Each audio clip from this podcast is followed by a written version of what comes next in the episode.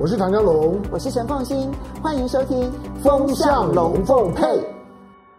很高兴呢，在周末的时候呢，能够跟大家一起的聊一聊，在过去这一个礼拜呢所发生的各式各样的一个情况啊。那么最近呢，台湾的疫情虽然有稍微的缓和，但是呢，所有人都不能够放松，因为我们其实非常清楚的知道，对台湾而言，除非有足够的疫苗，除非呢有足够的群体免疫的这样子的一个施打的结果，否则的话，对台湾来说，其实我们与疫情共存这件事情，恐怕是再也摆脱不了了。那么，所以我们就回头来看啊，其实你如果把疫苗政策这件事情全部拿回来重新 review 一遍的话，你会发现，如果说一个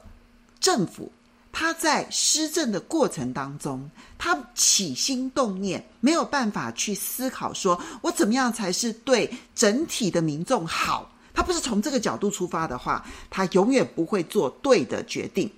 其实疫苗政策就是一个缩影。我知道疫苗政策其实谈了非常多、非常久了，但是我们现在看的已经不是很表象的说啊，国产疫苗你如何的去这个安排你的审查委员，然后呢来帮助这个高端疫苗呢，未来呢它可以很顺利的取得第二期的这一个这个呃这个取得它的这个紧急使用授权，或者是说呢联雅现在上新贵了之后呢，然后那股价如何的炒作，它不是单纯的表象的一个问题。你回头去思考他那个起心动念的思考，他的背景，他的心态，他的背后的心态里头，是我个人的利益大于所有人的利益，所以只要我获利就好。至于你们如何的受苦，其实不在我的考虑范围之内，除非压力大到一定程度，否则的话，我的眼里这个利益这件事情永远不会改变。那只有在压力大的时候呢，我就有点像是挤牙膏一样，那挤一点，挤一点，挤一点。所以未来我们的疫苗永远都只能够一点一点、一点一点的取得，我们没办法真的很放心的去预测说，在未来半年之内，我真的能够拿到多少疫苗，我真的能够施打多少的疫苗，我们如何的能够达到群体免疫？好，我们现在从头来看。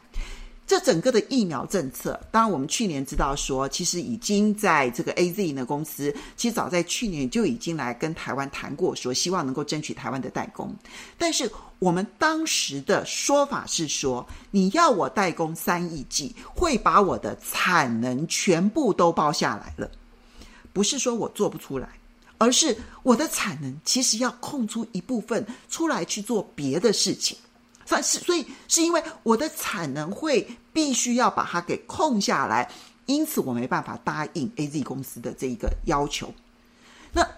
因此你看那个背后的考量，并不是说我如何为台湾民众争取到最多的疫苗，他那个考量的那个背后是说我如何才能够空出产能去做某一些人利益相关的事情。好，这个是第一步。到了第二步。东洋公司说，他要去争取到辉瑞的疫苗，也就是 BNT 的疫苗三千万剂。那那时候呢，这个疫情指挥中心说他只要两百万剂，三千万跟两百万，其实相形之下差距实在太大了。最后这个事情就谈崩了。其实东阳后来很清楚的，你看到东阳公司的董事长林权，他是蔡英文第一任的阁揆，他都出来忍不住的说，不用耍弄我。那这个耍弄的背后的心态，也同样就是我要去维护少数人的利益。其实这背后呢，还有很多很多很多的操作。譬如说，我们比较不清楚的是，去年底的时候，高端公司曾经跟马来西亚的一家公司签署了这一个协议书。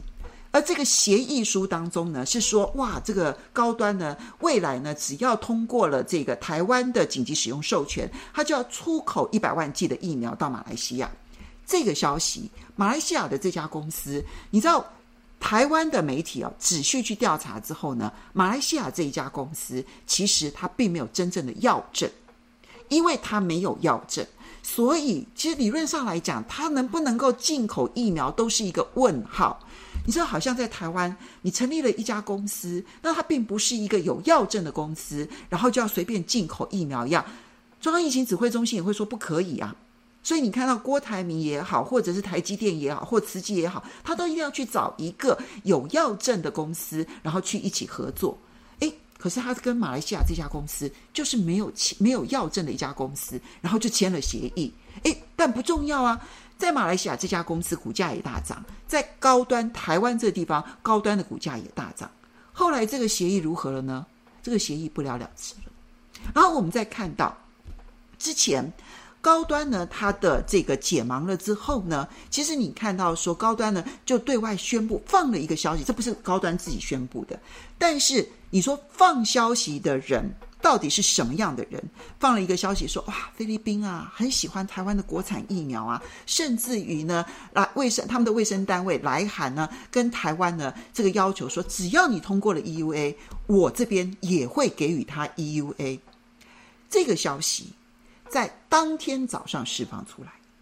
接着股价就上涨了。上涨完了之后呢，到了中午，台北股市休市完了之后呢，这边菲律宾的消息立刻回来说，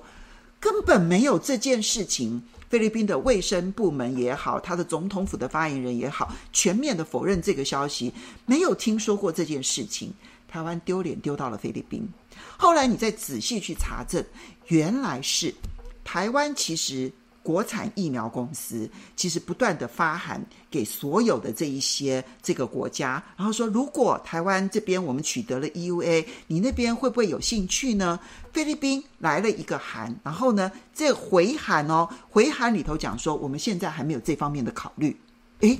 居然可以被他扭曲成为说菲律宾对我们很有兴趣，要买我们的国产疫苗。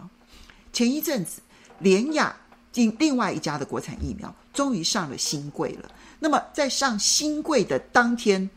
等于是台湾的外交部配合着这一个上新贵的这样子的一个消息，然后呢就告诉大家说非常棒，我们的这个联雅呢已经取得了订单。那么巴拉圭，我们远在南美洲的这个邦交国已经决定了，只要他取得 EUA 就可以呢。那么。这个出口一百万剂的这个疫苗，然后到巴拉圭，哇，太棒了！这个消息呢，激励了联雅的股价。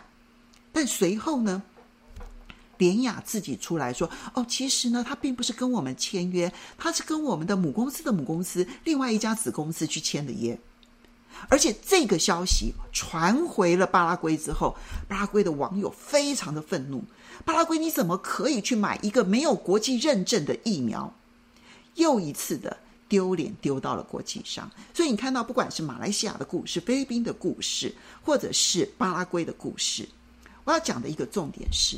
如果一个疫苗公司花这么多的心思在它的股票价格上面，请问一下，它到底能够花多少的心思来把它的疫苗做好？我们都希望国产疫苗能够成功，我们都希望它能够成为我们重要的战略物资，但是。如果当你心心念念的只在于这两家公司的成功，你的眼里头就不会有人民的健康。最重要的一个对照组，其实菲律宾跟越南成为我们的对照组。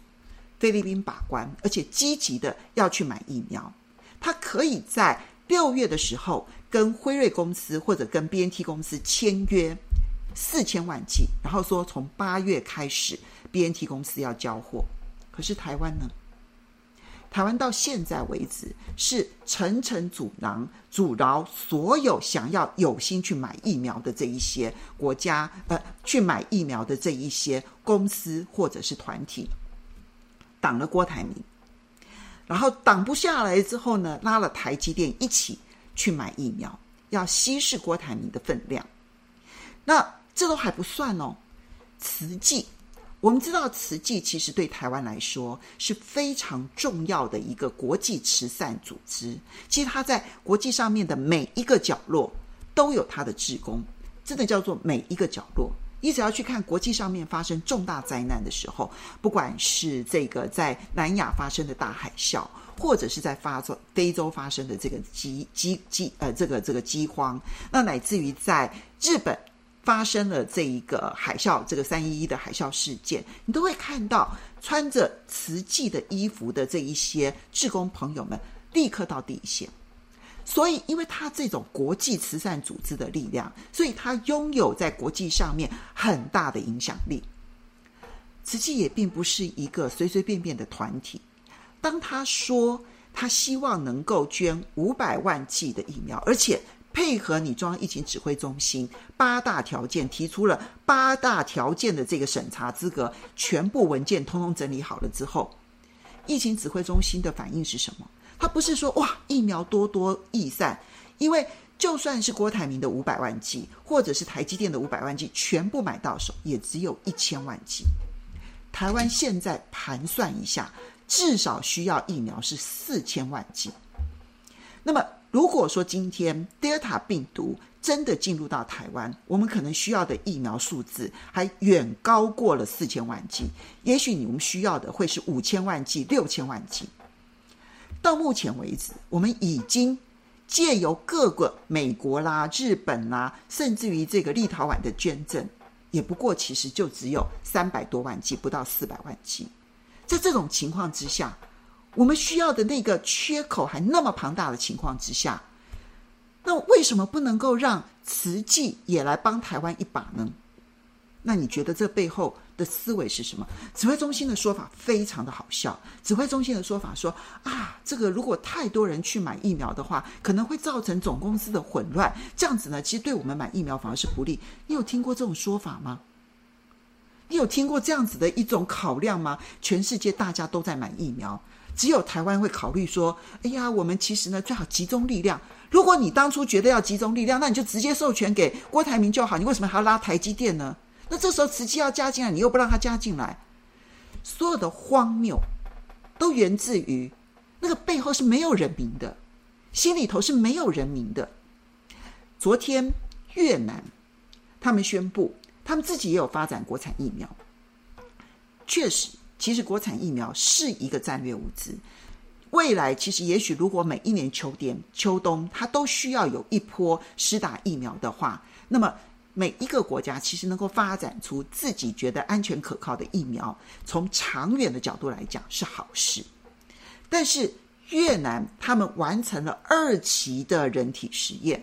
那这个时候呢，越南的疫苗公司呢也仿照台湾的公司呢去说啊，我们已经完成了二期，那我们可不可以用免疫桥接的方式，然后呢来取得 EUA？越南政府很快的就说 No。因为国际上面还没有认可这个方法，这就叫做国际标准。我们过去很长一段时间，我们会看不起菲律宾，我们会看不起越南，觉得他们的发展比我们落后很多。但是现在在疫苗这件事情上面，至少他们的认真的从人民的健康生命的角度出发，然后去看待这件事情。台湾不是。台湾所有的闹剧背后，心里头只有想一件事情，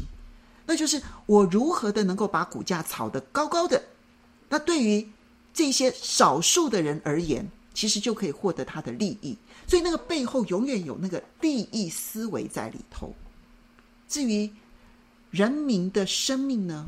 人民的健康呢，还有很重要的是人民的生存呢。我们现在呢，三级警戒已经超过一个多月的时间，超过四十天了。在这四十天的时间，其实有非常多的社会非常基层的人民，他们的储蓄不是很高，他们需要靠每一天的工作才能够足以温饱。但是这四十天下来，其实他们大概已经把他们的生存方面所能够用的资源用到了。最后的一个关头了，我不敢，我不敢想象，就是这个疫情短期之内看起来在台湾不可能真正的销声匿迹，但是呢，这些人的生存又面临了考验，而所有想要增加台湾采购疫苗或者捐赠疫苗的所有的作为，全部被阻挡，或者是至少被拖延。如果台湾是用这种方式来处理疫情，努力的要让别人失败，然后凸显我的失败，好像并不是那么样子的严重。如果是用这样子的方式来防疫，台湾的防疫工作怎么可能做得好呢？所以今天从疫苗这件事情，我要跟大家谈的是：如果你的心态出发点是错的，你的心态不是考量的是人民的总体的最大利益。你的心态只是希望让自己的失败看起来没有那么的严重，你的想法只是希望让自己贪婪的眼、贪婪的这个嘴脸不会被人家发现，那你的防疫工作就永远不可能做得好。我们可以用这样的标准来检视未来所有的防疫工作，我们会看得更加的清楚。非常高兴能够在周末的时候来跟大家聊聊天。虽然说疫情有一点点趋缓，但是还是要提醒大家，好好保护好自己，因为呢，保护好自己就是同时保护好你的家人。希望你跟你的家人每个人都非常的健康。我们下次再见喽，拜拜。